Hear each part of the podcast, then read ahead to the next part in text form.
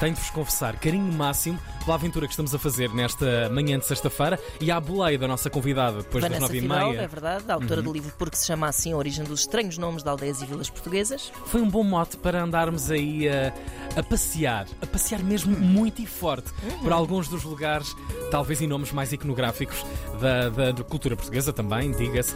E esta hora vamos a um sítio do meu coração.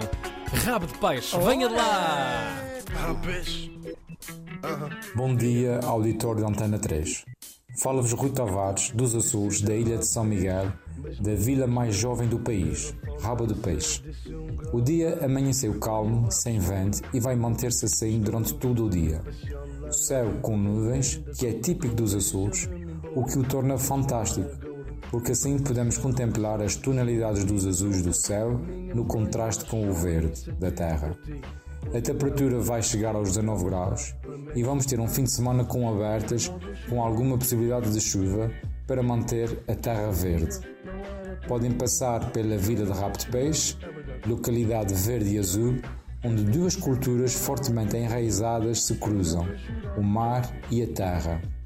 O nome desta vila foi forjado na configuração de uma das suas pontas, que penetra no mar, ou ainda a ideia de que foi encontrado no mar um peixe de dimensão invulgar e por essa razão decidiram pendurar o rabo desse peixe num pau para assinalar uma zona com potencial para a pesca.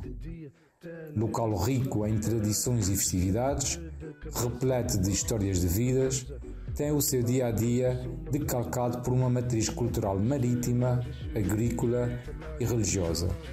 As suas gentes afáveis e laboriosas contradizem que o vento sopra e temem em não desaparecer.